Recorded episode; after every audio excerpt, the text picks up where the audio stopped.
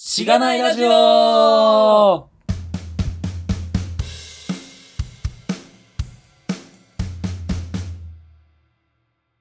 大丈夫ですかおはようございます。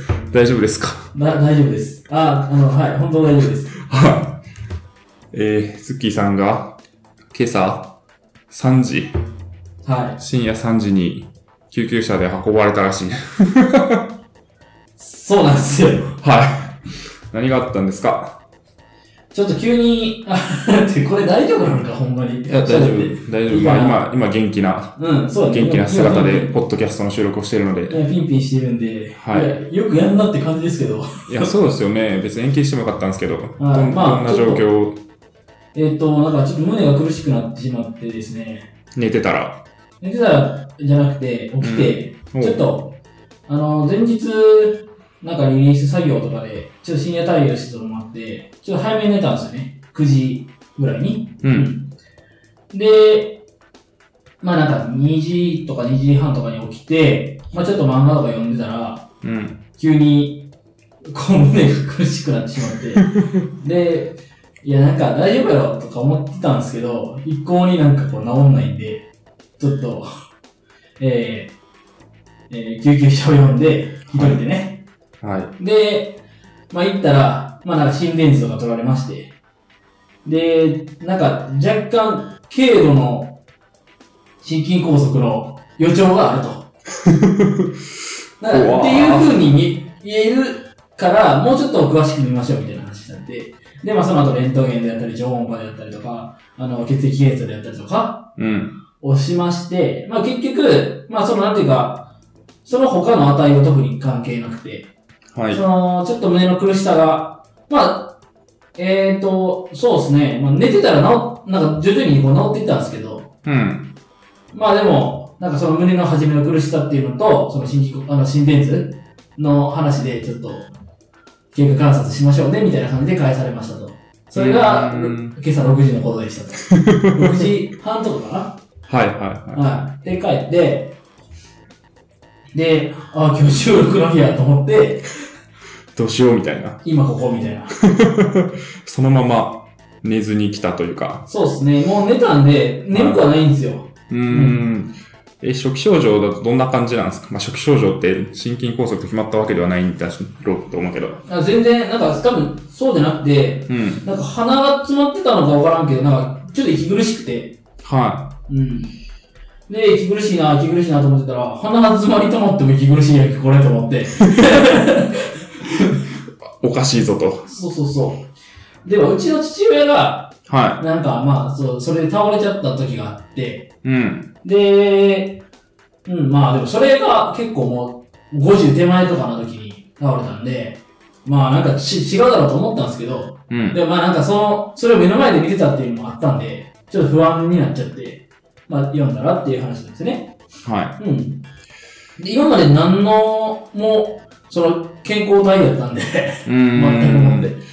うん。そうっすよまあね。ちょっと、何なんだろうなと思い ながら、まあでも経過観察って言われて、しかも、はまあ結構すぐ返されたんで、うん。あ。まあ、早いじゃないですか、まあ言うても。うーん。そんな感じで言われて、はうん、すぐ返されたんで、まあなんかただの気、もうあの、気憂というか、い。うーん。でよかったなという感じがしますけどね。なるほど。その血液検査とかの結果は、出た上で返されたってこあとそうそうそうそう、出た上で、うん。あのーその他の値は全然問題なくて。うん。そういうことか。うん。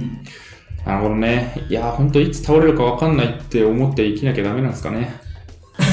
いや、大丈夫、大丈夫。いや、なんか、僕がちょっとね、あの気弱だったんでね、いやいやいやいや。そういう感じだったんですけど、まあ全然大丈夫ですよ。いや、そんなことより、そんなことより、どっちかっていうと、今回これで始まってもよか ったんですが、あのはえっとね、知らないラジオ、こう3月の十何日くらいから始めましたけど、中旬からね、い。は始めましたけど、えっ、と、延べい。お1000回再生を超えました。おめでとうございまイエーす。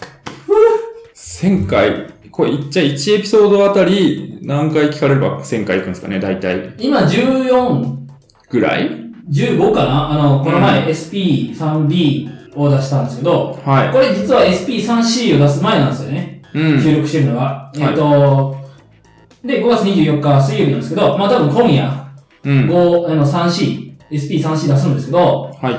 えっ、と、それ抜きで SP3B までで15話、15エピソード出してるんですよね。うん。で、それで、今、えっ、と、速報値1150 1150。なんですよ。はい。割る15。なんぼっすか76.6666。そう、えっ、と、1エピソード、だから70、 7回そうですね。 7回は聞い。いていただいてると。はい。まあ自分も聞いてるんで、まあ、マイナス1、マイ ナス2ぐらいしないといけないまあそうですね。確かに。え、で、第白ま道さん聞いてるんで、マイナス3ぐらいしないです。 あそれ別あの、神ちゃんに、の彼女聞い てるんで。それも別に引かなくてもいいかなって気がしますけど。あそうですかまあ、うちは以外でってことですよね。うで、一番多い再生回数は、ん。エピソード1、楽しいラジオ1はが137い。おー。回。で、はい。えっ、と、2位が、うん。実は白道さん回なんですよね。いやー、白道さんの人気やばいですね。やばいっす。ちょっとあやかっちゃいましたね、これ は。完全にね。ありがとうございます、あり白が道とうさございん。ます。また来てください。また来てください。 人気にすり寄ってくみたいな。うん。いや、それ重要なんでね。で、そう、なんかツイ、僕がツイ、僕の個人のツイッターでは、えっ、と、SP3A が、第3、もうすでに3位になったみたいな。うん。えっ、と、開始直後、1日足らずで。はうん。い。いやー、すごいですね。で、その勢いのまま2位、うん。ね、伸びてきたわけなんですよね。で、今3位が、えっ、と、楽しいエンジニアの哲学はい。うん。僕が哲学について語った回。はまあ、これタイトルで釣ってる感があるんですよい。ね、きっそうなんですよと。ね。うん。エンジニアの哲学を話したわけじゃないじゃないです か。そう、エンジニアが哲学についてちょっと喋るみたいな、ね。そうそうそう。これも詐欺っぽいんですけど、まあなんかタイトルに惹かれて聞いてくれるみたいなのは多いのかもしれないですね。う。うん。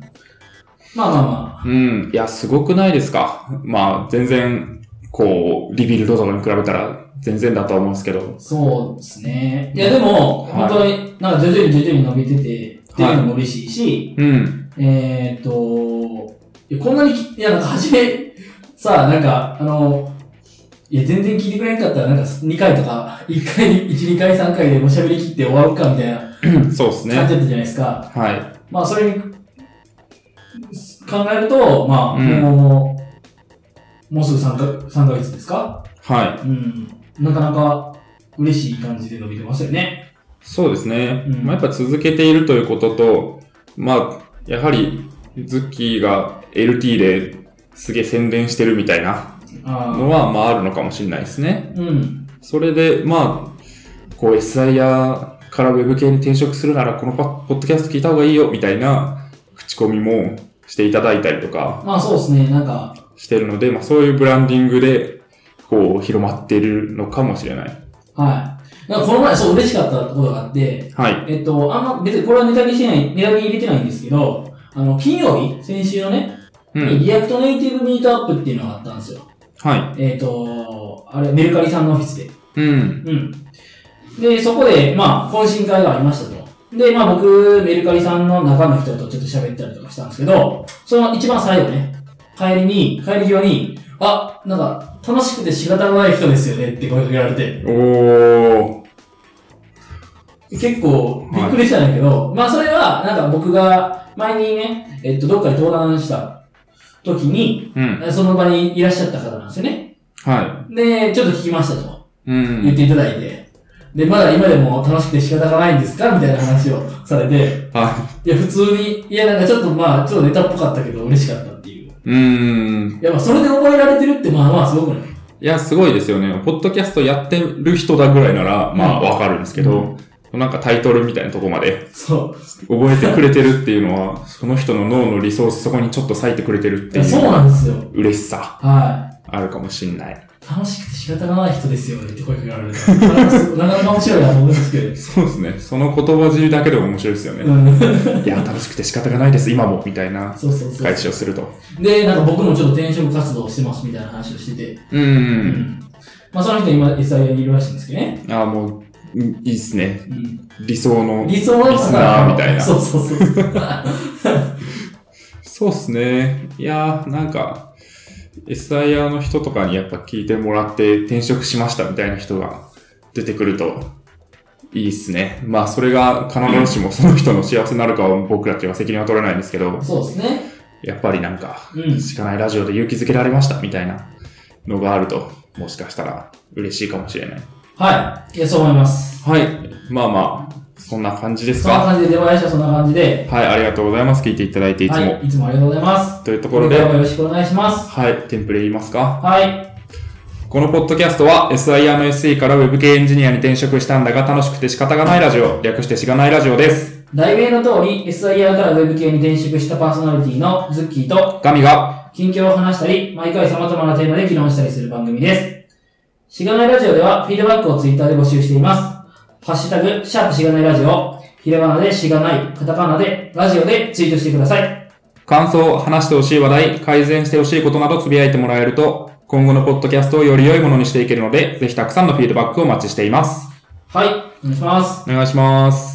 あの最近ちょっと僕が、はいあの一人でつな、なんか編集点つなあーつなげるみたいなのあったじゃないですか、何回か。はあの、ガミさんのこの感想を話してほしい話題のところを、い。はい。あの、噛みまくるっていう現象が起こってて。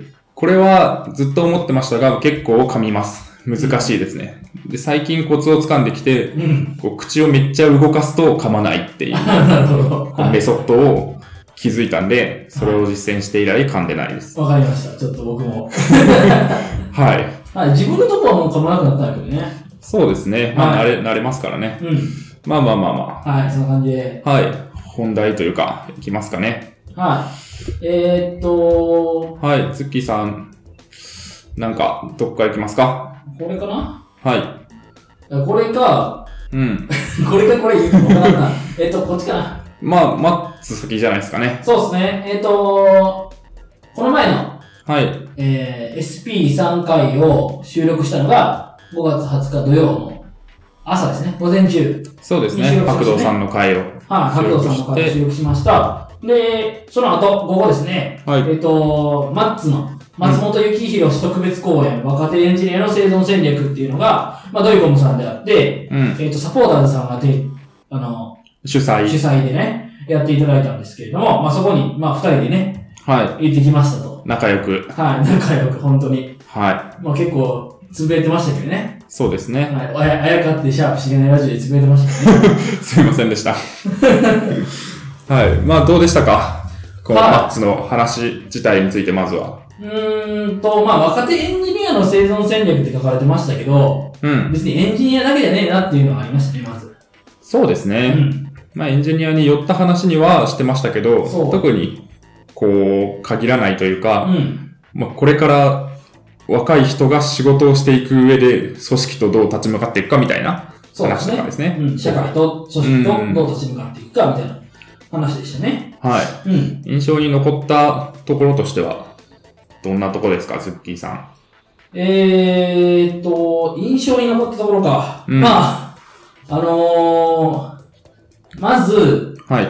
えっ、と、生き残るには、えっ、と、生存戦略なんで、うんまあ生存戦略何ですかみたいなは話をしていて、一番初めに、い。うん。こう、死ななければよい、本気って。うーん。本 これは結構本気で言ってるんですけど、死ななければいいんですよ、みたいな話で。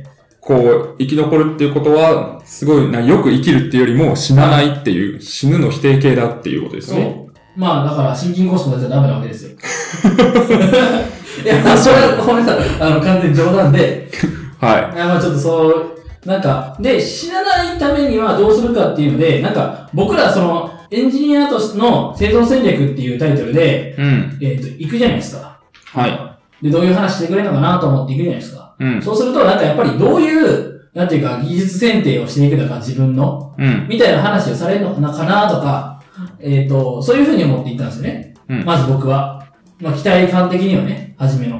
でもそうじゃなくて、本当になんていうか、例えば、えっ、と、あの、働きすぎで潰せ、潰されないであったりとか、うん。なんかそういう話が結構主になってたような気がしてね。はい。うん。なんか、それは、まあちょっと、まあ、あの、いろんな意味でこう裏切られた感がうん。あったなっていうのがまず一つあはりい。ました。一番初めの印象ね。うん。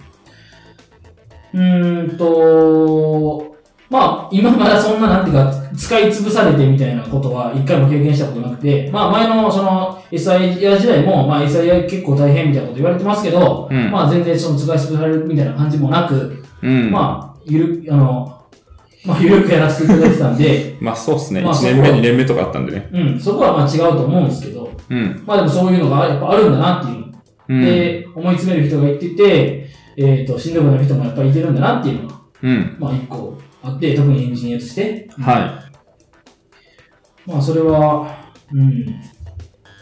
そうですね。どうですかね、その辺っていうか、まはあ、いガミさん的には。うん。うん。まあそうですね。まあ、月が言ってくれたように、割と、なんか、こういう人はこうすべきだみたいな格論じゃなくて、まあうん本人、松さんが言ってたのは、そのメタ戦略を伝えますっていう。戦略を考えるための戦略を伝えますみたいな。うん。感じのことを言ってて、そそうう,、ですねいうなんか、なんか誰に対しても言えることっていう、すごい、なんていうか、一般化してない、一般化した中と特殊化してない、すごい一般的な話をしてくれたので、すごい良かったなっていうのがあるのが、まあそうですね。で、まあ細かい話で、こう印象に残ったのは、まあ主に3点ぐらいあって、 うん。えっと、まず一つ目は、マッツがマクドナルドでバイトをしてた。ことですねなんかそれ出ましたね、マッツドナルドとか。そうですね。僕はちょっと、それに乗っかって、ツイッターでマッツドナルドって、つぶやいたら、リツイート4されましいいですね。た。 はい、まあそれはいいんですそのけど。数の微妙なところいいですね。そうですね。で、まあそれはいいんですけど、はえーっと、二つ目が、なんでマ、え、マクドナルドの話は何でしたっけついなんかマッツドナルドを思いついて、それしか思い、思い、なんか覚えてないんですけど。うん。何だっけえっと、 えーっ忘れちゃと、ったな。人生のインベントリが大切って書いてあああ、棚卸しをしてるって話です。あーマクドナルドでは、そうだはいはい週一で棚卸ししてて、る。うん。で、棚、インベントリーって言って呼んでたんですけど、まあ、うん棚卸しって、人生の棚卸しって何ですかっていう話で、はいまあ、はい自分が何が、何、どういうことができて、どういうことができないのか、どう何が得意で何が得意じゃないのか、うん。得意なものの組み合わせをすることができて、かつそれが価値を出す出せるのか、みたいなのを、えっ、と、まあ、うんマ。クドナルドは週一でやってましたけど、どっか企業見てやっていくのがいいですねっていう話ですよね。そうですね、そうですね。それが1個と、はあとは、まあ、あと2つぐらいあるんですけど、え1個は、うん大企業とスタートアップの比較を、まあ、ちょろっとしてたんですよね、マッツが。い。はで、やっぱりその大企業よりもスタートアップの方が、まあ、金銭的なとか、こう、リソース的な余裕がないと。い。うん。なので、その余裕がないからこそ、本質的な価値にフォーカスする人が多くなるんだよねっていう話をしてて、はい。その視点はなかなかなかったなっていう気がそうですね。しましたうね。ん。やっぱり、こう、本質的な価値、例えば、こう、スーツとか毎日着なくてもよくね、みたいなうんのって、まあ、本質的な価値だと思うんですけど、そういうところに、まあでも、とはいえやっぱ、マナーとしてスーツでしょっていう大企業が多いじゃないですか。はそれは、ある種余裕があるからだっていう話だと思うんですよね。い。うん。人もまあ、たくさんほっといても、こう、受けたいですっていう人がいて、お金もまあ、定常的に入ってくるようなものがあって、そういう中でやっぱり余裕が出てきたことによって、本質的な価値以外のところ、無駄な仕事とか、無駄なルールとかができてしまうっていう中で、まあ、個人として働くって思うと、やっぱりその、スタートアップの方が本質本質的な価値にフォーカスしてるっていうメリットはあるよねっていう話をしていて、で、まあその、それに絡めて、そのなんか無駄なルールとかに縛られるのは良くないみたいな話をされてたのが、まあ面白かったなっていう。まあみんながみんな大企業に入るべきではないってことではないと思うんですけど、まあまあやりやすい、仕事しやすいよねっていう話はしてましたね。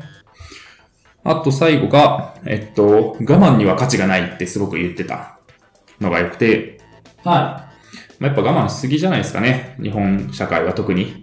仕事にしろ、まあ家庭にしろ。い。家庭。は。はい。いや、やっぱ前も言ったと思うんですけど、その子育てをするのには我慢をしなきゃいけないみたいないああ、はい。論調がやっぱあるわけじゃないですか。うんうんでもその我慢すること自体には価値がなくて、ただなんか親世代が自分たちがこんなに我慢したんだから、あなたたちも我慢しないとダメだみたいな。我慢をしたからいい子が育ったんだみたいな。そういうなんか本質的じゃないその因果関係の考え方みたいなのをしてて、それはまあ仕事でも多分そうで、いや、スーツを着て暑い日もジャケットを着てたから、こう我々がこの会社を成長させたんだみたいなのがあると思うんですけど、それはまあ全然嘘で、そういうなんか我慢には価値がないって思って、もっと本質的な価値にフォーカスしていくべきなんじゃないかみたいなことを言ってて、それのマッツのぐらいの影響力がある人、かつまあマッツぐらいの年代の人がそれを言ってくれるっていうのは、まあ若者の一人として、すごくこう勇気づけられるし、ありがたいことだなということは思った。っていう3つです。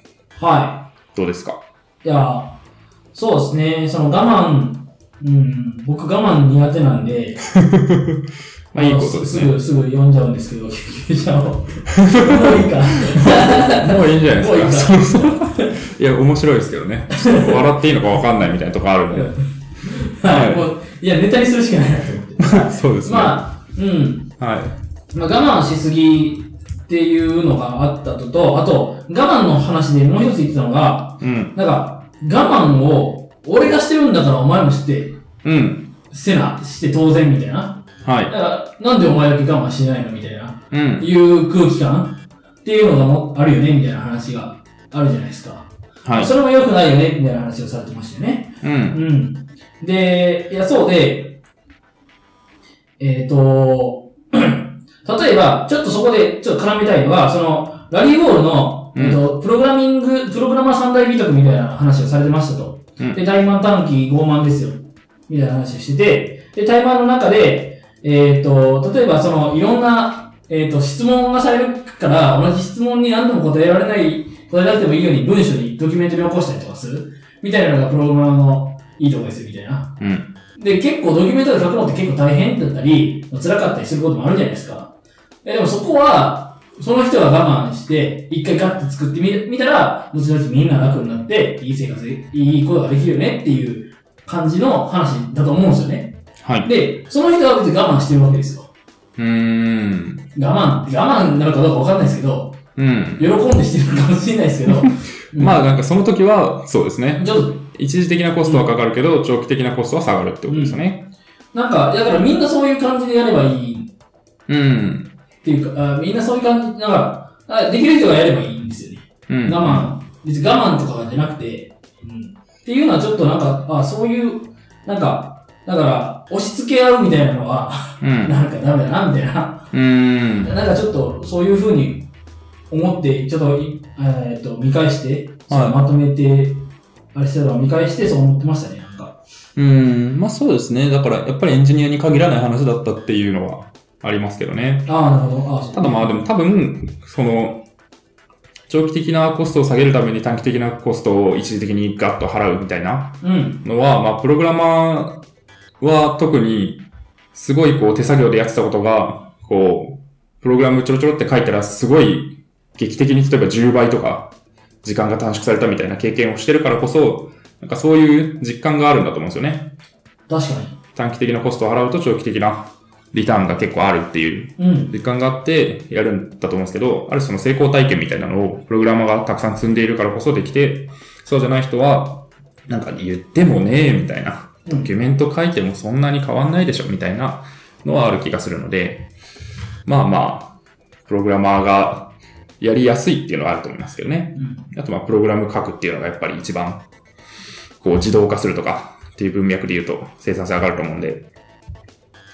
うん。まあ、そんな感じ内容としては。そうですね。うんなんかまあ、いろいろ結構お話されてたんで、はい面白かったりすると。そうですね。うんまあ、言い出すときりないんですけど。そう。で、割と、あれですよね。このマッツの講演会自体も良かったんですけど、マッツの講演会を使って、こう、ズッキーがね、いい感じに名を広めた感が。名を広めてはないですよ。でもそんな大したことじゃなくて、あのまあ、えっと、ブログをね、ちょっと、まあ、カクカク言ってたじゃないですか。はい。 4月の頭ぐらいから。はい。で、やっと解説したわけですよ。おう、うん。ハテナブログでアすテンかブで。うん。で、まあ、その、最近何個か行ったんですよね。えっと、勉強会に。まだ、例のほど参加型じゃないんですけど、セッション型のね、勉強会に行きましたと。で、その3つぐらい、えっと、記事書いてるんですけど、まあ、その3つ目が、うえっん。と、そのマッツの特別公演の記事を書いて、それを、えっと、もう、終了しました。で、多分30秒もかからないうちに公開してましたよね。そうですね。うん。で、シャープ、えっと、コラボマッツっていうのでつぶやいたら、はい結構、あの、まずマッツがリツイートしてくれたと。そう。マッツがね、あれが終わって初、初、最初のリツイートみたいなそうで感すじね。ですよね。そう。まマッツがはい。来てくださって、はい。いや、すごいことですよ。ツッキーのブログをマッツが広めてくれるという。はい、まあで、まあ別に、あの、その30秒後の時では、えっと、基本的に感想とかいうのはまだ書いてないんですよね。う基本ん。的にまとめて、ガーって、あの、聞きながらまとめたやつを、はい。とりあえずリリースしたんうでん。すよ。で、その後、夜帰帰ってから、えっと、感想をつけて、もう一回、訂訂正整えて、うあん。の、完成版としたんですけど、うん。うん。まあその、まあちょっと未完成版っていうか、バージョンを、まあ、リツイートしてくださって、結構その、まあ、マッツがリツイートしてたら結構流入が入ってきて、で、えっ、とまあ、まあなんかちょっとハテナもついたみたいな。うん。まあでも、あの、全然そんな大した数じゃなくて、あれなんですけど、まあ、な他の、えっ、と、まあ、行ってきましたみたいなブログを書いてる方も結構いらっしゃって、その方々が結構もう、まとめはここにやるから、うん自分の感想を書くよみたいなんで、うんあの、引用してくださったりもして、はい、はでそういうのもあって、まあ、見てくださる方が多かったな、みたいな。い。う。。うんそうだね。やっぱ、速さが大事だなっていうのは思いましたかね。そうなんですよ。うん。えっと、その前、リアクトネイティブの話と、ミートアップのとこも、時も、やったんですよ。うん。で、なんか、この速さでこの、えっ、と、まとめ感がうん。素晴らしいみたいな。うん。まあ、はだから速さが重要で、そのリアクトネイティブミートアップも、えっ、と、懇親会の直前に出したんですよ、もうすでに。はい、はい。でも、だから、えー懇親会参加する人はまあ飲んでますけど、うん帰りの、うん。えっ、と、人とか、その、ちょっと参加できなかったみたいな人が、呼んでくださって、うん。っていうのがあったりとかして、だからそれが非常になるほどね。良かったなって。だから、速さ、やっぱうり、ん。重要なのは、確かに。うん。まあ、やっぱりその、メモを取らないで聞いてる人も、まあ、もちろんたくさんいて、うん。で、まあ、いろいろ調べながら聞いたりとか、噛み砕いたりとかしてる人いると思うんですけど、後々なんか、そういえば何の話してたっけみたいな、思い返したい時に、こういうまとめがあると、結構、便利というか、まあ、いいと思うんですよね。はなので、まあ、そこで、こう、価値を埋めるっていうので、まあ、とはいえなんか、こう、一週間後に出しましたとか言われると、いや、もうさすがに忘れた、みたいな感じになっちゃうから、その直後に出すっていうのは、やっぱり価値を上げる方法であり、まあ、それは価値を生んでるし、かつ、まあ、ズッキーとしても、お、最速まとめのズッキーさんだ、みたいな 感じのブランディングができてくるのかもしれないので、い。かもしれない。いや、え続け、続けられるかどうかはわからないけど、 まあなんか、はいや、な、なんでこれをしようと思ったかっていうと、ちょうどその木、これ先週の木曜日から始めたわけですよ。先週の木曜日って収録したじゃないですか。い。はい。で、その木曜日の夜に、なんかエウレカさんで、なんか、マシンラーニングミートアップみたいなのがあって、まあちょっと興味があったんで、行ってみましたっていうところから始まったんですけど、その木曜の朝にさ、雑に出すっていう話をしてたじゃないですか。うん。うん。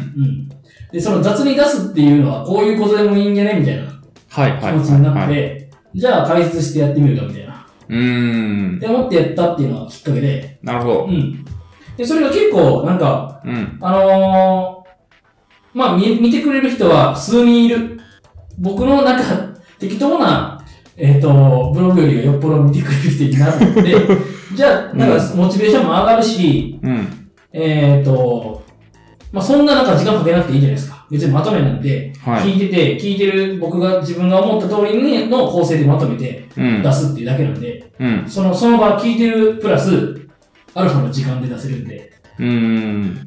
そうですよね。自分のためのメモを、まあちょっと頑張って書いて公開するっていうはぐらいの温度感ってことですよね。い。はい。なんで、その、ブログを書くっていうので、なんか、何日もかけて一、一件出すみたいなのよりはよっぽど、なんていうか、まうん。あ、まあ、物が違うとは思うんですけど、うんまあ、ブログというよりはいいのかな、みたいな話があったりとか、いうふうに思ってやってます。ちょっと続けようと思ってるんでね、もし、はよかったら見てくださいと。で、あれなんですよ、あの、ズッキー 17.org っていうドメインを取りまして、本当だ。独自ドメインですね。そう、で、ど あの、わざわざハテブルの、あの、はあの、プロ、プロユーザーになって、ほあの、いや、スマートフォンで見たら、なんかめっちゃ広告が嫌やったんで、うん消。しちゃ、消しちゃって。うんで、まあ、そうするんやったらなんか、あの、独自ドメインも取ったらいいんじゃないと思って、はいで、ブログドットズッキー 17.org うん。で、ドメイン取って今出してるんで、もしよかったら見てくださいって感じな んですけど。いほう。なんでドットオルグドメインなんですかや、なんか、なくて、いい、いいいい感じのが。えー、非営利団体なんですかえ、別にそう、えっと、オルグってそういう感じなんかななんかそういう、なんかいろいろ調べたら、はいはい別にオルグってば誰が取ってもいいんだよ、みたい な話が書いてあったんあで、なんか確かに、そうですね。うん個人、ウィキペディアには個人とも書いてますね。おお使用状況に。オーガ、おえオーガニゼーション。オーガニゼーションですよね。はい。やばいやばい。やばいやばい。はい。なんで別にいいかなと思って。まあまあ、いいと思う。いろんなところで使えそうなんで、自分関係。ううーん。。今、そのサブドメ切って、ブログドット、ズッキードット、これズッキー17ドットオルグでやってるんで。はい。まあ、書ノートに貼っていただく感じですかね。ははい。そんなとこっすかい。ね。そうですね。まそういえば、はいあれですかあの、僕はブログ始めましたけど、はい筋トレしてんすか筋トレですかまあ、始めますよ。は。はい ご、交互期待。い。そうですね。はい。はい。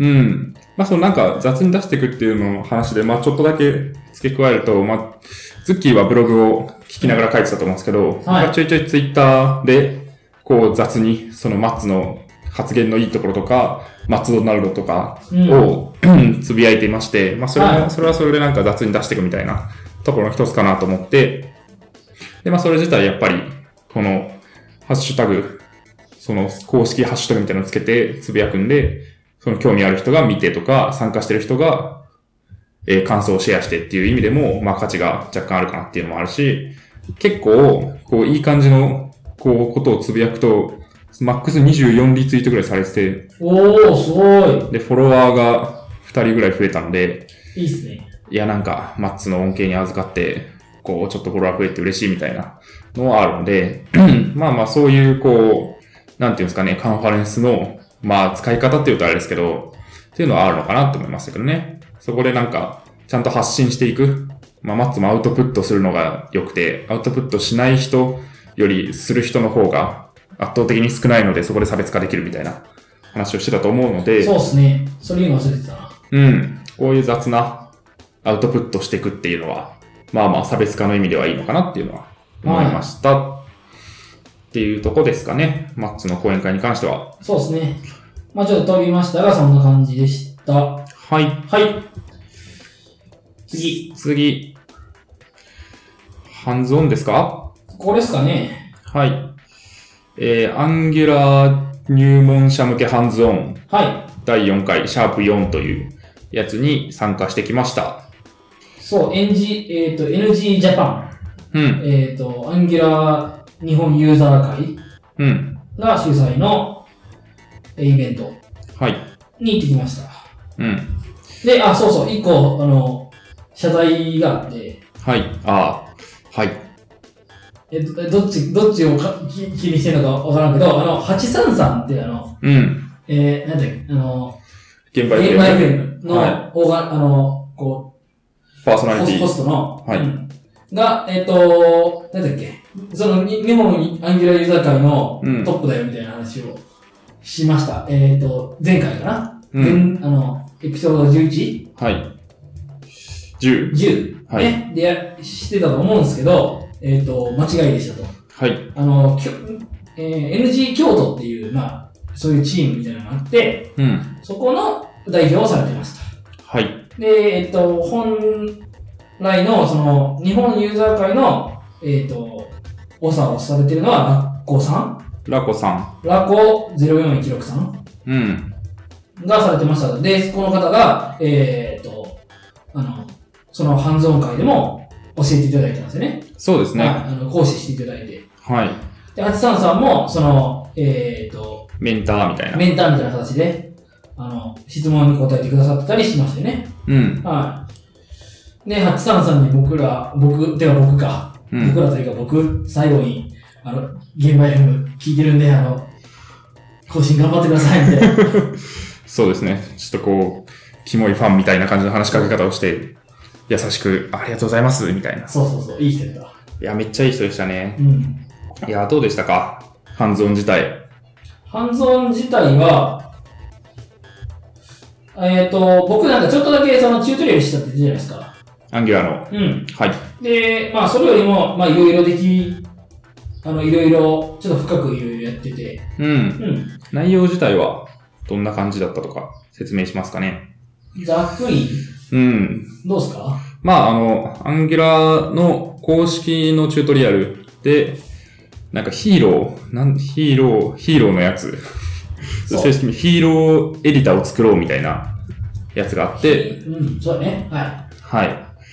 で、まあ、もともとアンギュラーの、まあ、なんていうんですかね、コンセプトというか、こう、アンギュラーの公式サイトを見ると、こう、ヒーローの絵が書いてあったりするんですけど、い。はまあなんかそういうのも絡みで、そのヒーロー、まあ、トゥードゥーリスト作ろうみたいな感じでヒーローリスト作ろうみたいなチュートリアルがあるんですけど、い。はそれをまあ、その、ラコさんの解説のもと、ちょっとずつこう進めていくっていう。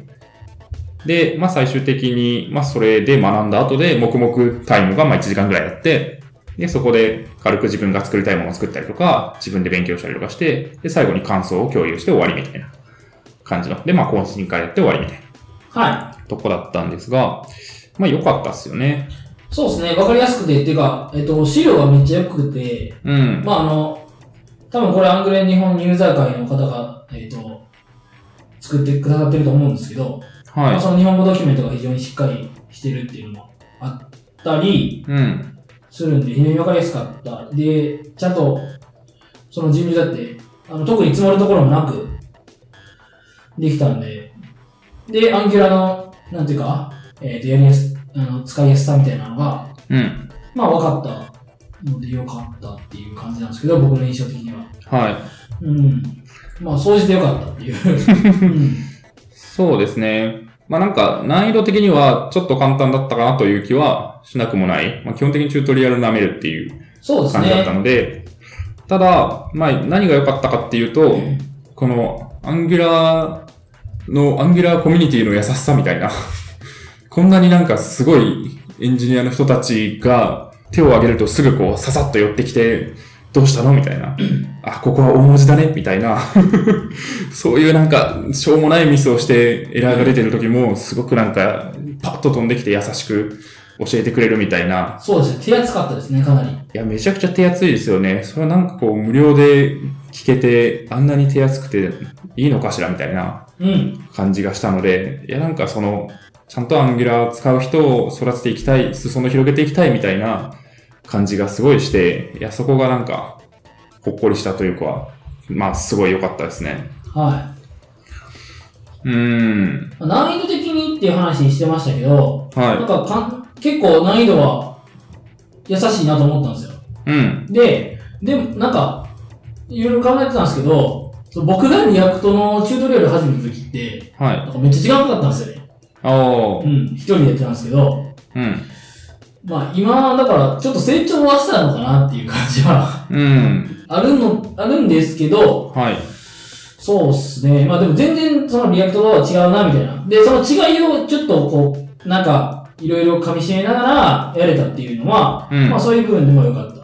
うん。まあこの前も言ってたけど、そのなんで、なんでリアクトを導入してるのとか、まあちょっとリダックスの話とかもなぜそういうのを導入したんですかみたいなのは、うんやったことがないと。うん。いう話をしてたじゃないですか。で、まあそこで、えっ、と、今回この、これを勉強したことによって、まあ一つ、まあこういう考え方があって、で、リアクターはこういう風に書くけど、アンギュラはこういう風に書くとか、まあアンギュラは例えばなんかアンギュラ CLI っていうなんかそういうコマンドラインツールでいろいろ作っていっていっぱいファイルができるけど、リアクターは自分で作っていってみたいな話とか、うん。なんかそういう違いが、こう自分の中でちょっと蓄積されたのは、ちょっと良かったなっていう気がしましたね。うん。まあ、今回、アンギュラーの勉強会でしたけど、まあ、そういう点も良かっそうですね。た。はツアーオブヒーローズでした。チュートリアルの名前は。い。うん。でも、アンギュラー CLI はすごく便利じゃなかったですかそうですね。便利なんですけど、なんか若干、はい。あの、何が作られてるんだろうとか、うん。何が起こってんだろうとか、はい。なんかどういうも、なんかモジュール解決みたいなのもか勝手にしてくれてるじゃないですか。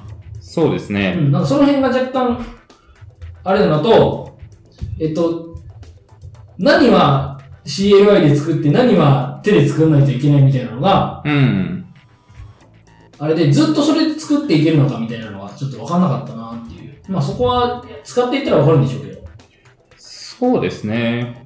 そのチュートリアルの中でも、ここは自分で手で作るんだよみたいな、うん。っていうところもあったりとかするじゃないですか。したじゃないですか。ありましたね。うん。まあ、その Angular CLI で、そのチュートリアルの中でやったこととしては、そのジェネレート、インこう NG、ジェネレートインターフェースヒーローとかやると、ヒーローインターフェースが自動で生成されるみたいなそうですね。感じのやってたんですけど、まあそうですね、途中でなんか、なんかを手作りしましたよね。うん。なんだっけ、サービス違うかな。まあ、コンポーネントはジェネレートして、みたいな。で、まあ、勝手にその、ここのディレクトリに置かれるっていうのがもう規約で決まってるみたいな感じなんですよね。うん。 CLI で。だからそこを考えなくて済むっていうそうですね。のは、まあ、割とそいいかなっていう気うはん。しましたけどね。はい。そうですね。逆に言うと決めてくれるっていう話は確かにいいかもしれないですね。う。うんん。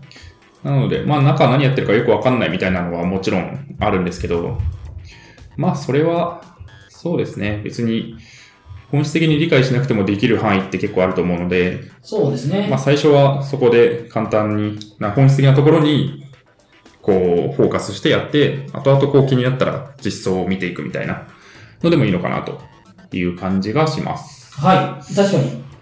そう思います。はい。いや、結構良かったんで、あれですよね。しがないラジオのホームページはい、ウェブページも Angular で作ることにしたらしい、我々。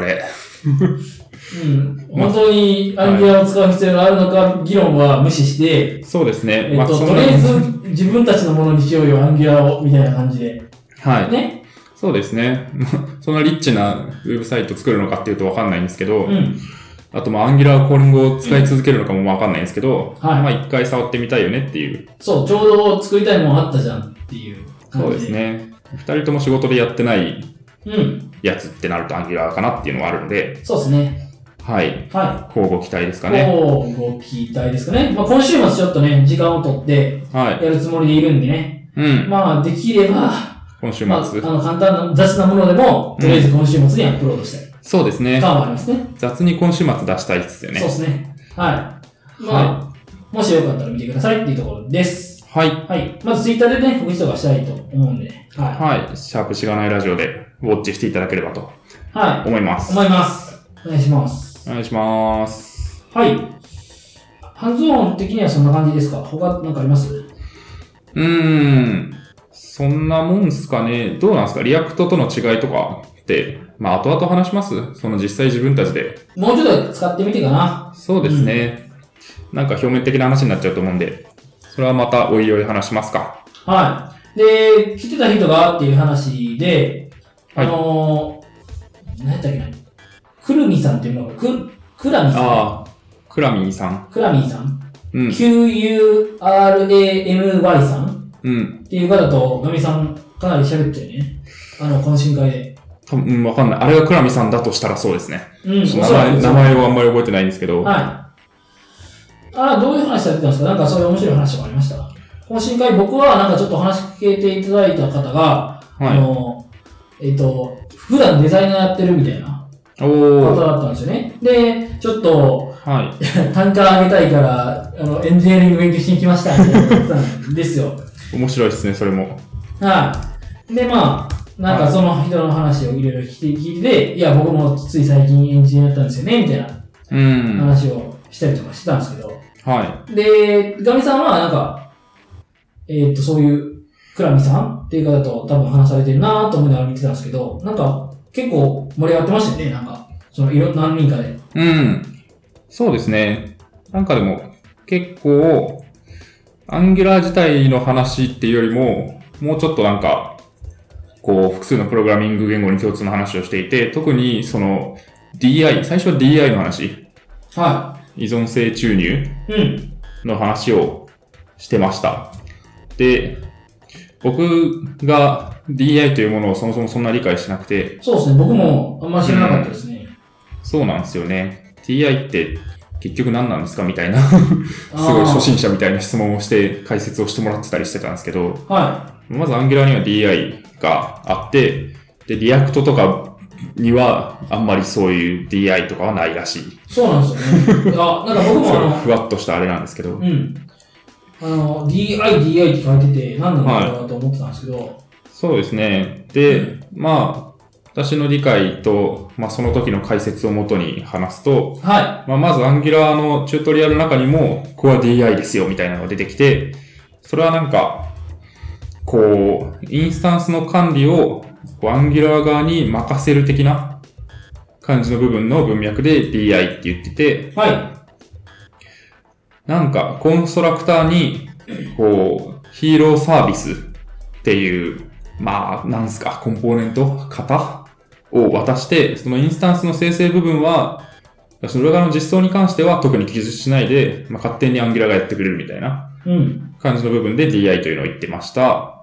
で、いやー、まさかり怖いな。えっと、その時の懇親会で受けた解説で言うと、なんかそれを聞いたときに、えっと、ななんだったかな普通になんか、まあ、Java とかでも、こう、普通に、なんか型を指定して、インターフェースとかを指定して書くのと何が違うんですかみたいな。違うな。まあ、単純になんか、そこのクラスを書いて、こう、こういうのを渡しますとか、型を書いてこういうのを渡しますっていうのと何が違うんですかみたいな。うん。話を聞いたら、いや、でもそれは結構違って、なんか、型を指定すると、まあ、考えることが増えるというか、具体化しなきゃいけない。違うか。入、入して、その、作ったインスタンスを渡すのと、DI をするので何が違うかっていうと、入をするところで、その、インスタンスを作るんじゃないよって話そう、最初に、その、便利な関数群を提供する、あの、使うよって宣言するっていうみたいな話ですかうーんと、ごめん。入をすると、そのインスタンスに対して、お前どういうインスタンスだよっていうのをまあ伝えなきゃいけないみたいなは話が多分あって、で、例で言ってたのは、まあ、カントリーマームが懇親会で出たんですよ。い。はい。あ、なんか触ってましたね。なんかで、そう。めっちゃ触ってんな、カントリーマームのクラブかと思ってました、僕。そう。カはントリーマームには、まあ、バニラ味とココア味と抹茶味があると。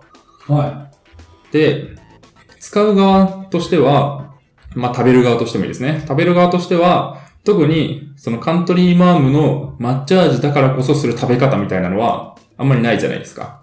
袋を開けて、口に入れて、咀嚼をするとい。はいう部分は、特にこう気にしないと。カントリーマームが何味であるか。い。はい。ただ、こうインスタンスを作って渡すってなると、こう最初に、こう抹茶味かバニラ味かココア味かを決めないとインスタンスは作れないわけですよね。はっていう時に、その依存性注入 DI っていうのをすると、そのなんかそれが何味なのかっていうのは、まあアンギュラで言えばアンギュラ側にこう任せて、こう、それを受け取った時にどうするかっていう部分だけを書けばいいっていう部分があるので、まあそこが、こう、特にその抽象的な渡し方ができる。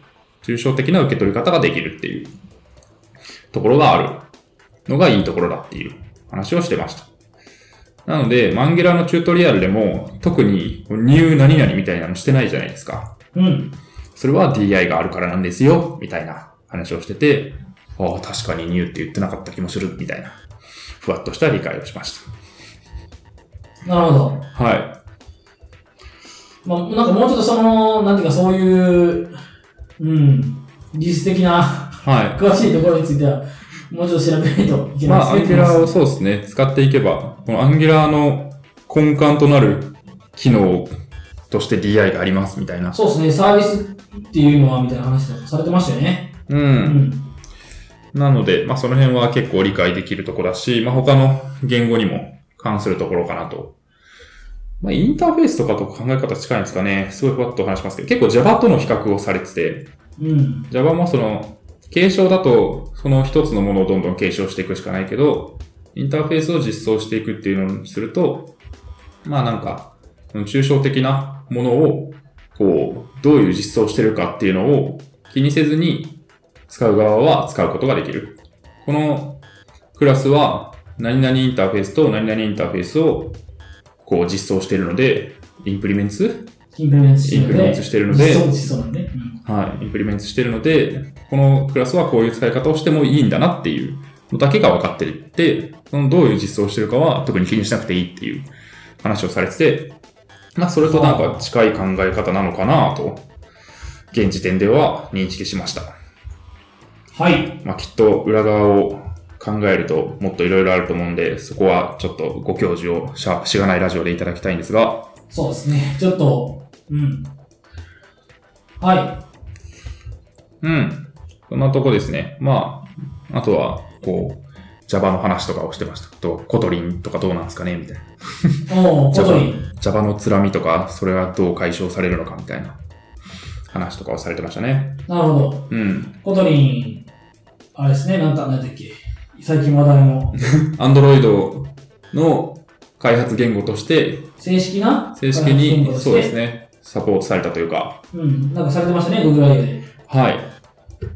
みたいなんですけど、まあ、やっぱ、Java は、こう、塗る、Java のエラーのな9割だか、大半が、こう、塗るポインターエクセプションだみたいな、うん。それが辛いみたいなうん。話をされてて、スカラとかだと、この塗る、ヌラブル。ヌラブル、ヌラブルっていうのがあるんですね。うん、っていうのがあるので、まあそこの部分で、その塗るが入ってないっていう保証を得ながら扱うことができる部分がすごい広くなる。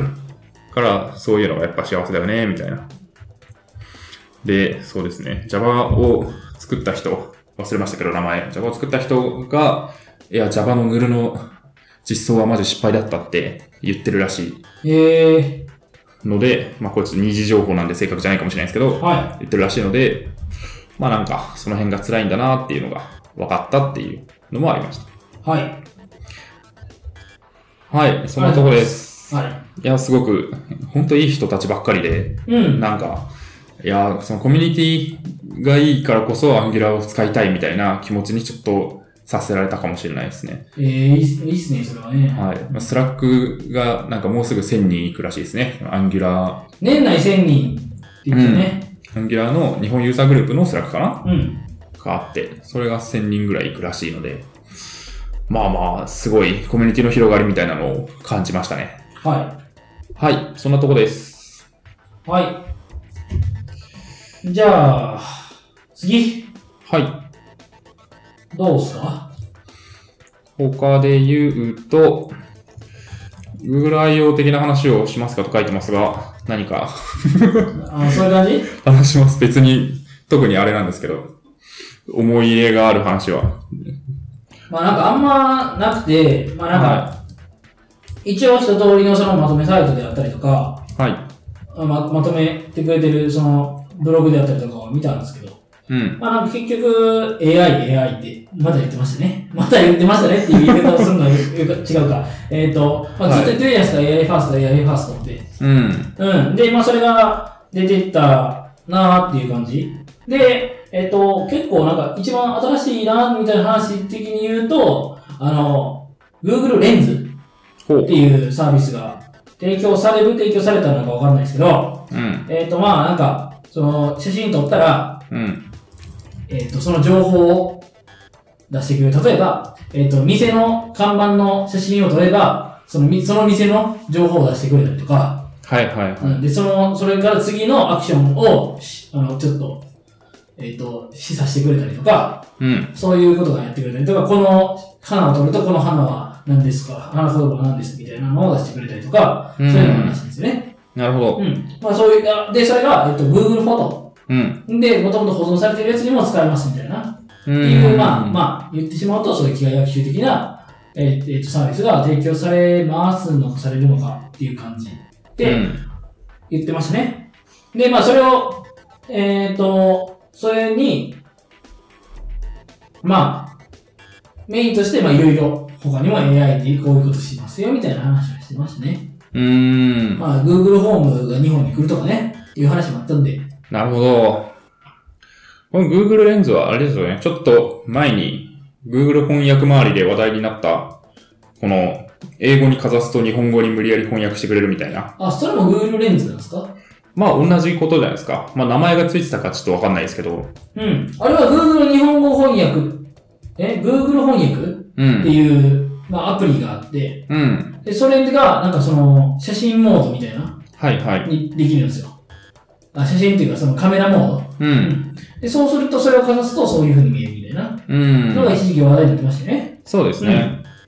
なんかこう、面白翻訳ネタ画像みたいなのが、一時期はい、はい。すごい流行ってましたけどありましたありましまあ、それに近いこともできるし、まあ、あるいは何を映したかによって、そのコンテキストを読んで、なんか、あれですよね、Siri みたいなのが、こう解説してくれるみたいなたうん。感じなんですよね、きっと。はいや、でも結構、今、紹介記事を見てるんですけど、この Wi-Fi スト、1個の例で Wi-Fi スポットの SSID とパスワードが書かれたステッカーにそれをかざすと、勝手に Wi-Fi の設定をしてくれるみたいな例が書いてあって、いやー、面白いなーみたいな。い。うんそういうなんかレンズをかざすだけで、こう、自分がフリック入力とかしなくてもいろいろできるっていうのはいいのかもしれないですね。うん。まあなんか何、何個かその例があって、まあ確かにその一つ一つはいいんですよね。うん。で、多分でも、えっ、と、その一つ一つは、多分、あ、これいいよねって Google の人が思ったから、これを学習させてみたらこれができるようになりました、これができるよって言ってるのをこう羅列してるだけで、うん。なんか、吉田にやってくれて、学習、学習して、吉田にやってるっていうのはなかなかないんじゃないかなってちょっと思ってて、例えば、なんか店を見ると、うん。これ、これを出すみたいなのは、うん。そうう。いう風にやろうと思って学習させようとしてるから、そういう風になるのだって、んパスワード、iPass とか、そうですね入力とか、うんうん。なので、なんかそこは、なんか、どうな、どこまでがその、なんていうか、機械が、あの、学習してるんだろうなっていうのは、うん。どうなんですかね。その、それで、何でも使いやすくなるのかな、みたいな。うん。まあ、最初のうちはなんかいろんなものにかざして、いや、これも使えねえ、あれも使えねえ、みたいなうん。感じになると思うんですよね。そうかな。すごく限定的な用途になる。まあはうん。あと、多分、こう、人の顔に向けて、おい、お前の情報見せろよ、みたいな、いたずらが流行ります。い。うん、いや、なんかそれは、えっと、はい。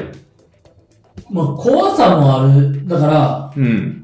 まあ、何かその、あの、病気になったりとかしてたら、は Google のカメラをかざすと、その病気の人の履歴が出たりとか、い。おー。その、かあの、そういうカルテみたいなのとかがうん。出たりとか、はあ。するみたいな未来も想像しうるじゃないですか。まあそうですね。まあそこはなんか結局その情報のアクセサビリティをどこまでこう低めるかというか制限するかっていううん。話ではあると思うので、まあ一概に言えないと思うんですけど、インターネット上にない情報は出せないっていう。あまあ確かに。まあそれはそうなんですけど、うん。まあなんか、うん。まあ未来としてはあるでしょうしそう、、未来感ありますね。そうですね。病院とかでそういう感じになる可能性はあるよね。別になんか、こう電子カルテとかをちゃんと ID で管理しなくても、こう顔になんか病院にあるカメラをかざすと、なんか完全にこう個人が特定されて、その人の病歴がわかるみたいな。うん。まあ怖いですけどね。それ精度どうなのみたいな。99.9%大丈夫ですとか言われても、いやなんか別の人だと思われて全然違う薬処方されて死ぬみたいな、まあ確かに。あり得るので、まあまあ、まあ名前なのってそれが合ってたら、まあいいんじゃないですか。それで。確かに。 まあそうですね。それなんか、補完的に使われていくのかなっていう気はしますね。はい。まあそんな、終え、終えてないんで、今こんな感じかな。うん。そんな感じかと思います。はい。まあ一応なんか話題やったんでね、喋っとかなあかんかなと 思って。なんか今デ、デコードってね、あの、マイクロソフトのデコードっていうイベントもしてるじゃないですか。はい。でそれについても追って、追ってまあいいんですよ。おう。うん。だからちょっと、まうあんツイッターではこう、話題に上がってたりするんですけど。ちょうど昨日今日ですかあ、そうなんですかね。ぽいですね。東京でやってるらしい。プリンスパークタワー東京。あ、東京でやってんだ、あれ。ぽいですよ。たまたまなんでしょうけど、きっと。世界的なイベントっすよね。あ、そうなんだ。あ、違うのかな全然、ちょっとその辺が、あ日本人の人の友達、あ、あだから、そまあそういうことか。はいはい。いやまあでも、わかんないですけど、なんかのイベントを東京の芝公園周りでやっているらしいです。芝公園ですか。昨日今日。ええ一般価格8万円。あまあ、8万円ってことは結構なイベントなんじゃないですかね。なんかもらえるんですかね。まあ、もらえると思いますけどね。こういうの行くと。 そのもらったものを自慢するためにツイッターで拡散するじゃないですか。うん。そういうのも見込んでるんじゃないですかね。広告効果として。はい。はい。まあまあ、なんか面白いニュースが出てきたら、次回とか話しますかね。そうですね。はい。まあ、ちょっと二人ともマイクロソフト製品全然使ってないんで、なんとも言い難いですけど。使ってないですね。確かに。家に一応デスクトップ Windows ありますけどね。もほぼ使ってないですね。1年ぐらい立ち上げてないかもしれない。う、はい。それは使ってないですよね。そうですね。やなんかゲームとかやるかなと思って。Windows でしかない。あ意外とやらなかったんで。あ。はい。はい。まあまあ、次、次。いきますか。どっちかね。ツッキーさんが何個か書いてますけど。まあはいそんな時間も今日は、サクッと終わろうと思うんですが。えー、っと、まあ、これニュースってわけじゃなくて、まあ、なんかちょっと僕が見て、あの、一言ぐらいあるなと思ったやつがありまして、はい。一個、このじゃあ勉強会頃について語ってみるっていううブロん。グ、これはハテな匿名ダイアリーの、マスダというやつですね。えー、っと、はいマスタってじゃないですか。アノニマスダイアリーって言うんですけど、そのアノニマスダイアリーのマスダのとこを取ってマスダって言うんです。へー、知らなかっなので、これを書いてる人、まあ、なんか2ちゃんでこう13何々みたいなのあるじゃないですか。た。はいはいはい。失礼を立てた人を1と呼ぶみたいな。うん。それを感じで、マスダさんはなんとかですね、みたいなのを言うし、まあ、えーマスダイアリー自体もマスダって言います。はい。だからこん、もうなんか、あの、はい。まあ、ミームみたいな話ですけど。えー、はいはいははい、すいません。 はい。内容を。い。で、まあ何か、その、勉強会頃について語ってみるっていう、その、まあ、はダイアリい。うーなんですん。よね。勉強会頃ってなんですかね。勉強会頃って、なんか頃、なんだ、なん、何々頃みたいなのって、うなんん。かそういう、あの、なんていうか、そういう公ほう。語がないです。あ、あるらしい。うん、ゴロ付きですかね。ああ、そうなのかな企業ゴロというんうウィキペディアがあります。で、まあなんか、あのーまあ勉強会嵐みたいなうん。感じで多分書かれてるんですよね。うん。で、まあ、その勉強会頃の特徴として、1ヶ月に50件から100件の、えっ、と、申し込みをして、申し込んでキャンセル。申し込んでからキャンセルすると、とりあえず。で、えっ、と、複数のイベントであるが、同じ日に被ってても、とりあえずエントリーしてみるみたいな。で、抽選で受かったイベントだけ残して、あとはキャンセルするみたいなことをしてる人がいると。うん。うんで、えっ、と、抽選で受かっても高確率でキャンセルして、 えっ、と、イベント当日は高確率でドキドキャンセル と。で、イベントではほとんど質問をせず、自己アピールのための的外れな質問をし続ける。で、懇親会には来なくて、えっ、と、懇親会がただ飯の場合、隅っこで飯食ってると。うん。まあ、で、発表者にやることは絶対にない、みたいなことが書かれてて、うん。なんか、この前勉強会の話したじゃないですか、白道さんと。そうですね。で、僕は、その、けしあの、まあ、参加型勉強会と、まうあ、んその他の勉強会が、まあ、参加し、型じゃなくて話聞きに行くだけみたいな話があって、うん。え、なんか、俺は勉強会頃になってないだろうかって、ちょっと急に不安になったみたいな。いやー、まあ発表とかしてるんで、ゴロではないんじゃないですかね。うん。まあ、そうか。まあ、まあ、っていうのは、まあ、絶対ないって書かれてるから、もうそれで、まあ、その定義としては外れるんですが、うん。なんか、懇親会に行って、話しかけれねえ、怖えって思いませんいや、それはありますね。非常にありますね。ただまあ、それはゴロっていうか、こう、勇気がないだけですね。ああ、勇気を持てと。はまあそうっす、確かにそうか。なんか、うん。い。うん。この勉強会頃の分類っていうところに書いてあるんですけど、まあは意識高い系と会社の偉い人系っていうのがいて、はい。みたいな話が書いてあって、まあ意識高い系は、こう、なんか優秀な人と一緒にいると、自分も優秀になったって勘違いするから勉強会に行くと気持ちいいみたいな感じで、会社の偉い人系は、なんか単純に部下を情報収集のために送り込んでくるパターンみたいなのがあるらしく、なんかでも、そうですね。まあ意識高い系はまあ、しょうがないと思うんですけど、会社の偉い系の人が送り込んだのかなみたいな人はたまに見ないですかなんか明らかにスーツで、ちょっと年齢もいってて、全然発言しないで、なんかポケッとこう話聞いてるみたいな。ああ。まあ決めつけは良くないですけど、そうなんじゃないかなっていう、なんか会社で来てるな感みたいなのがある人は、たまに見る感じがするんですよね。うん。で、まあ、それが悪いかっていうと別に悪くはないと思うんですけど、どうなんですまかあ、ね主。催者側からしたらちょっと意図とは違ったりするのかなと思ったり。うん。うん。そうですね。本当に興味あんのっていう 感はありますよね。うん。まあ、これを見て、まあ、何が思ったかっていうと、うん。まあ、な、なん、まあ、だから、例えば、その勉強会に行きますと、まあ、勉強会いろいろ参加してるって言いましたけど、はい。やっぱ何かしらのこう、目的意識を持って、やっぱ参加しないといけないなっていう、うん。そういう、なんていうか、教訓になったなっていう。なるほどね。こういうのが知りたいなとか、こういうのが勉強あのためになったなっていうのを何個か持ち帰るとか、うん。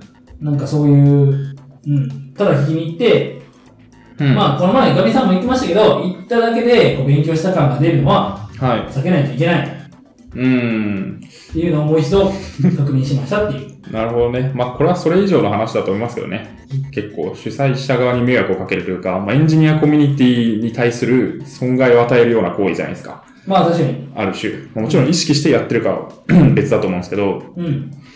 あと、まあ、やっぱ結構ある、もしかしたらあるかなと思うのは、割となんか、営業目的で来る人みたいなのそも、そそれはもうマナーとして、なんかその、い例えば、そう。まあでも僕、あれなんですよね、発表でしがないラジオの話してるんですよね。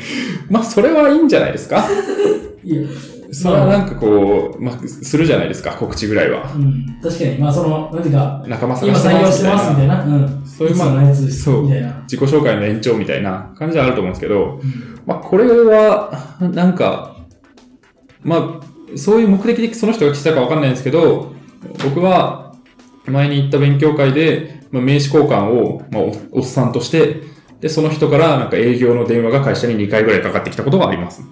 おお、まあ、それを目的に来てたとは必ずしもいないんですけど、うん、単純に善意でやってたのかもしれないですけどね。僕の会社が、いや、なんか、そういうサービス必要としてるんじゃないかと思ってっていうのはあるかもしれないですけど、まあ、そういうのあるんで、まあなんか、難しいですよね。バランス感覚というか。そうですね。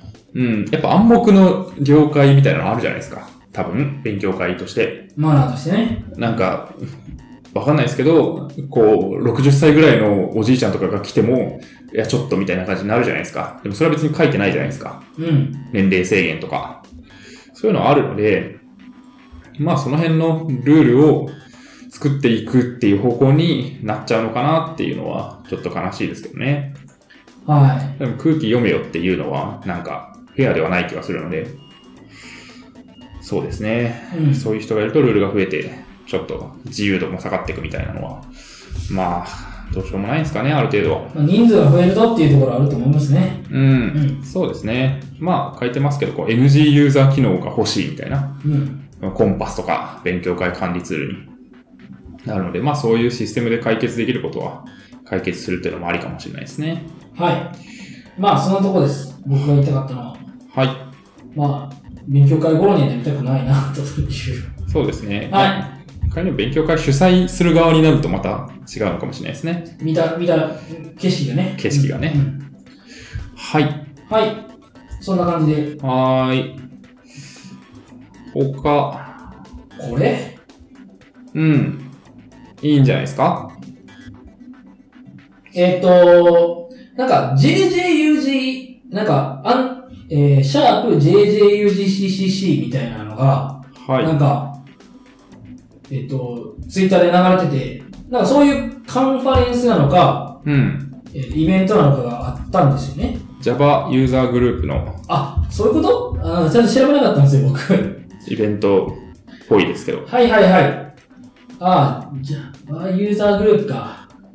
はい。はいはい。で、それが、なんか、えっ、と、ベルサール新宿グランドであったらしいですと。うん。で、まあ、その、えっ、と、中でトークしてた人のスライドが上がっていて、で、一つ僕がの目に完全に止まったやつがあって、うん。この、えっ、と、名前が、えっ、と、ID が CHIIIA12、1、2、3、えっ、と、シーラさんシーラさんで、なんか横地さんっていうのがうん別で、別名として上がってるんですけど、まあ、リクルートテクノロジーの人、頭の人ですね。はい。で、アンドロイドされてるから、まあ、Java のセッションされてたんですけど、うん。まあ、えっ、と、題名が、新卒2年目が鍛えられたコードレビュー道場。うん。というタイトルでされてましたと。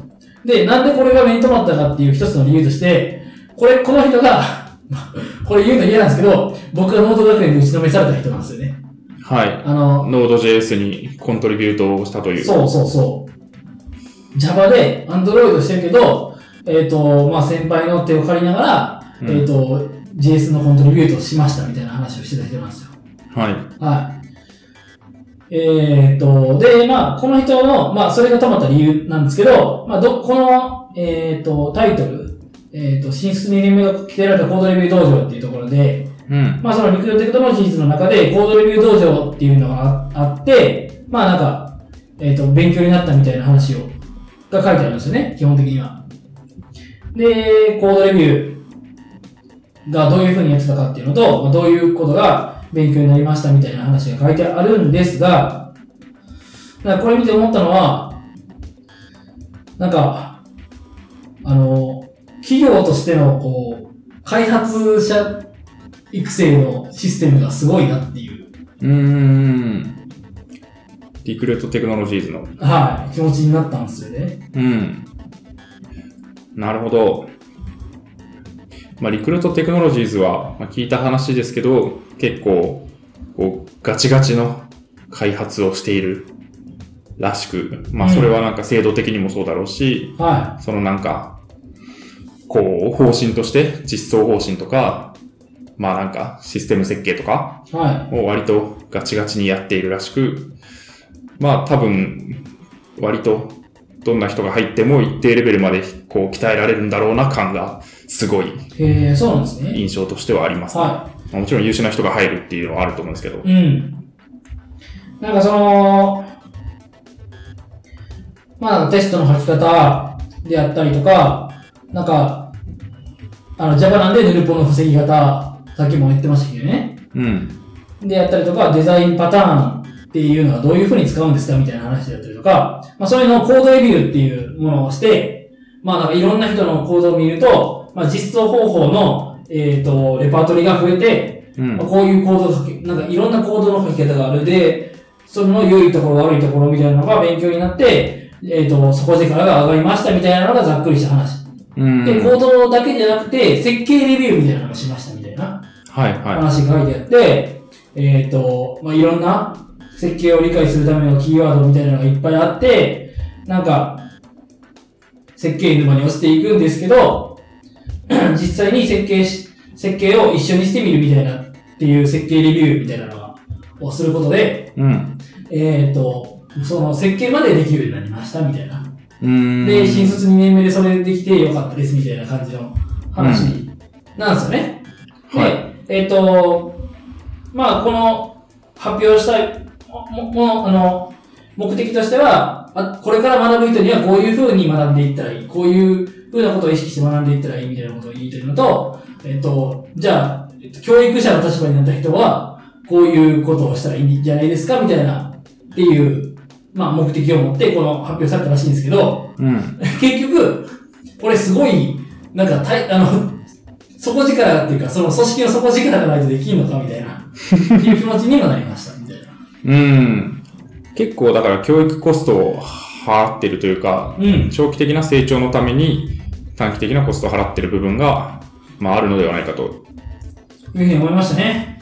いやでもこのスライドを今ざっと見ましたけど、すごくいいですね。いや、すごいまとまってるんですよ。で、はい。だからこそ、その、なんていうか、教育課程みたいなのが、すごいいいんだろうなっていう、うーん。あの、想像にか、固くないじゃないですか。そうですうね。ん。で、ああ、そうだなっていう。うん。っていう感じがしたんですよね。いやー。これってまたなんかその、えっ、と、まあ、いろいろ、その、大きい会社と、スタートアップっていううんちっちゃい会社っていうのに対比としていろんな切り口があると思うんですけど、はい。そこの一つの切り口として、やっぱり、まあ、ある程度大きい会社で、えっ、と、開発をするっていうう部ん。分については、まあ、こういうメリットももしかしたらあったりとかして、まあ、文化にももよると思うんですけど、うん。っていうのもあるなっていう。まあそうですね。やっぱり、こう自分で成長しろよみたいなのが、こうスタートアップだとなりがちまあその余裕もないし、こう育てる、長期的に育てる、がっつり研修やるみたいな余裕もなくて、まあその戦いの中で成長することを求められるみたいなのはあると思うんですけど、まあとはいえやっぱりその、体、体系的な知識を身につけるとか、まあなんか当たり前に知ってることを実は知らないまま成長できちゃったり仕事できちゃったりするじゃないですか、きっと。はそういうなんかがっつりしたコードレビュー道場みたいなのがないとい。はっていうのはあるので、まあそれは、なんか、まあ自分がどういう、こう、どうなりたいかっていうのと、今何が求められてるか、何が欲しいかっていうので、やっぱメリットデメリットあるかなっていう気がしますよね。その、ちゃんとした制度が整ってるとこに行くのか、スタートアップに行くのか。い。はうーん。まあそうですね。こういう、こういう研修を受けたかったですよね。い。そうですね。前職とか。うん。大きいんだからね。いや、すごい研修の期間はめちゃくちゃ長かったじゃない ですか。 4ヶ月だったんでね。はい。その中でなんか、コードレビュー道場みたいなのをまあそういう感じの職種でもなかったってありますけどね。うんまあでも、げなんか、ちっちゃいですけど、とりあえずなんか、うちの会、うちでも始めたいな、みたいな、っていうモチベーティングにはなったんですよね。うんそういうノウハウもないけど、はなんかこういうことやったら、とりあえず、みんながどういうコード書いてるかはちゃんとわかるな、みたいな。い。う。うんん。でも一応その先輩にレビューしてもらったりしますけど、なんかそれってこう、なんかこう、必要に駆られてというか、はっていうのが多くて、い。うこれでん。ちゃんと動くで、これでマージしていいですかみたいなのはあるけど、なんかそうじゃなくて、うんこう勉強のためにというか、そうですね。なんか意識的にそういうことを導入していくうん。っていうのって、まあ勉強会って、なんか時々、あの結構してるんですけど、勉強会、あのそのなんていうか、今こういうことやってて、こういうこと、例えば僕もまあリアクト勉強会みたいなのをちょっと社内で言ったりとかするんですけど、 はい。なんかそういうのとは違うコードレビュー会みたいなうんのもちょっとやってみたらいいのかなみたいなとか、なんかそういろいろその、えっ、と、自分から組織に、えー、と働きかけるみたいなのは、うん。なんかやってみたいなっていうう気持んち。にはなりましなるほど。た。はい。そうですね。まあ、特に設計の話とかは、根本的なアプリケーションの設計を見直すなんて、会社でエンジニアとして仕事しててもそうないじゃないですか。うん。機械として。はそこでも突然求められる可能性があって、でそれを学ぶってなると、やっぱりなんか仕事の中で学ぶよりも、このスライドにもありますけど、設計用の練習問題を解いてレビューを受けたみたいな話があるので、い。はまあそういうのもやっぱり必要なのかな、あったらいいのかなっていうのは思いますかね。これを読んで。い。なんかこういうか、この、こういう課題あるじゃないですか。この設計用の練習問題。はい。これは、なんかこういうのってまとまってんですかねちょっとよくわかんないですけど。で、なんかこういうの勉強すると、なんか、あの、面接にも強そうじゃないですか。ああ、なんかそう技術面接みたいな時にどうですかはうん。そうですね。まあ、どういう考え方のもと、どういう設計をしたか、どういう実装をしたかっていうのが、まあ、意図を持って説明できるというか、あるかもしれないですね。い。はどうなんですかね。まあ、いとりあえずデザインパターンを学ぶべきなんですかね。い。うん。デザパタってこうやって使うのねっていう気づきがスライドの中にありましたが、はなかなかその気づきはまだ得られたことがないので、い。うーん、そうですね。ああ、なんか、僕はですけけどね。ど。なんとなくこうだみたいなのは、うん。なんとなくファクトリーだとか、うん。うん、っていうのはあったりとかするんですけど、まあはい体系的にはないんでね、体系的に一回どっかでやらないといけないってっていう感はなくはない。うん。なるはほど。いい。やまあそんな感じです。あそうのですね。はい新卒2年目がとか言われるとちょっとね。そうなんで すよ。そこ、本当に。で、だから、この人今新卒3年目なんですよね。はだ。から言ってたじゃないですか、この前。うん。はい。で、お、同じだとか。うんその、社会人歴的には一緒だと。はい。あーっていう。 いやーっていう。ね。そうですね。まあまあ、手持ちのカードで戦うしかないので、そうですね。はい。頑張っていきましょはう。はい。まあ、そんなもんですかね、今日は。どうします喋りますなんか、走り休め的なネタは書いてますかい。これいつでもいいんですよね、マジで。そうですね。次回回しますか。そうなんですよ。ちょっと、まはい。あ、あの、別に体調が悪いわけでは全くないんですが、うん。まあちょっと僕、あの、早めに行か、あの、仕事出ないといけない、用事的なものがあるので、うん。こんまあ、な感じで、ちょっと最近 SP さんが、あの、ハイペースで更新してるんで、ほぼ毎日配信みたいになってましたもんね。はい、ちょっと、それはね、はい。それに追い追い切れないかもしれない。。はいい、こんなとこにしますこんか。な感じにしましょうかね。はい。では、お願いします。はい。えー、しがないラジオでは、フィードバックをツイッターで募集しています。ハッシュタグ、シャープしがないラジオ。ひらがなでしがない、カタカナで、ラジオでツイートしてください。感想、話してほしい話題、改善してほしいことなどつぶやいてもらえると、今後のポッドキャストをより良いものにしていけるので、ぜひたくさんのフィードバックをお待ちしています。はい。エピソード11ですね。はい。えー、ありがとうございました。ありがとうございました。